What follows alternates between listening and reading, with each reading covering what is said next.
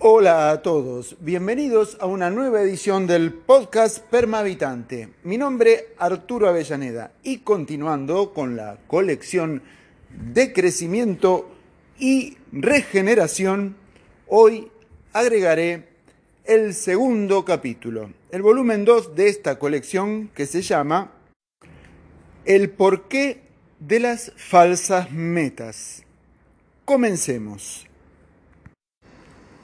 Como ya conocemos, en este contexto actual de crisis, de colapso, se ha dado una modalidad de intervención que ya no es propositiva, sino distópica. Nosotros la llamamos guerra de baja intensidad o guerra asimétrica, conflictos que embisten al poder político de herramientas para sujetar al pueblo a objetivos de los que no tiene eh, en, mayor medida capacidad de prestar adhesión.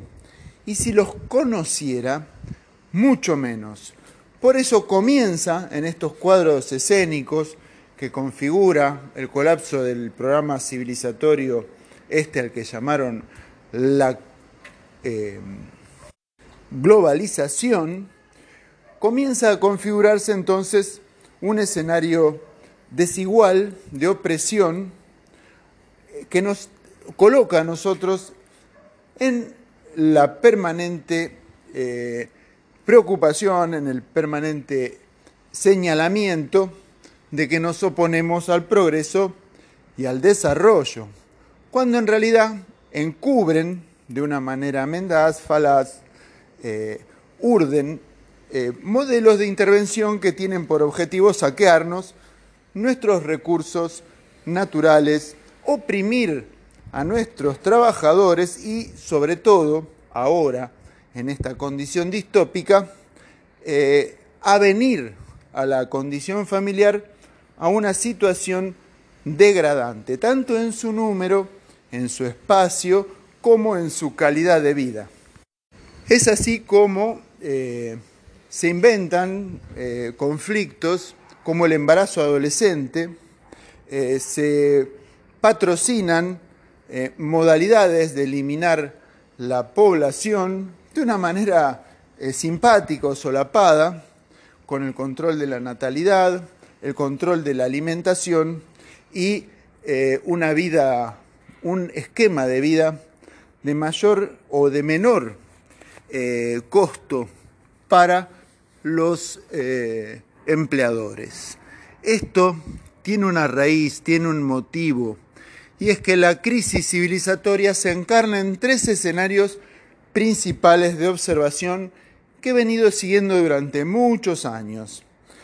Tales son los alimentos, la población en su número, y la energía. ¿Cómo funciona entonces la decadencia de nuestro programa civilizatorio, de nuestros modelos políticos de desarrollo en estos tres escenarios? Te paso a contar. Materialmente, todos los recursos eh, no renovables sobre los que se aplica una ingeniería de uso decrecen no es un misterio para nadie.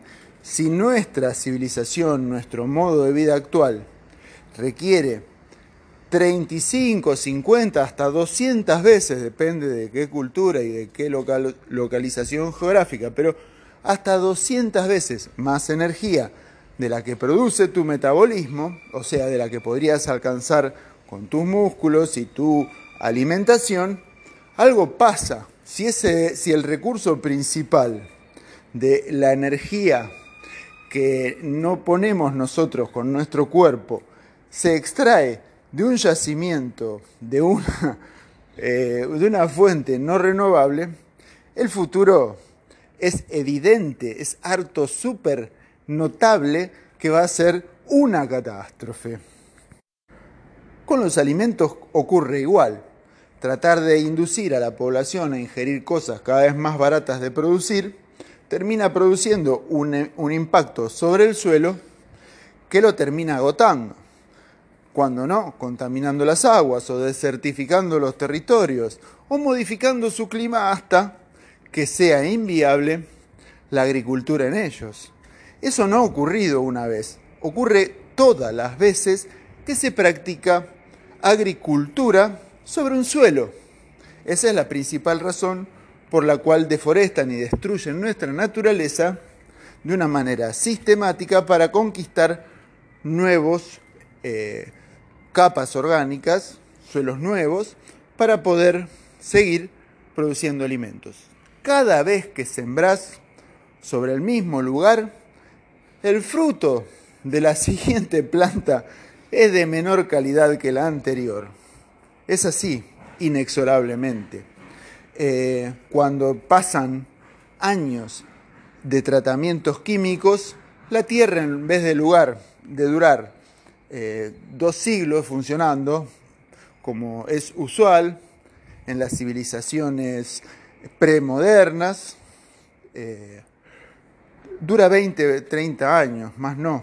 De modo que, ¿qué hacer con la población sobrante luego de que se ha destruido el medio ambiente, eliminado la flora nativa y perseguido hasta, hasta su eliminación y su exterminio a la fauna autóctona? Cuando no han incluso envenenado las napas o el agua superficial de la que podría valerse un animal silvestre o mínimo rodeo de hacienda. Este programa sin futuro es precisamente el que se está aplicando en Sudamérica.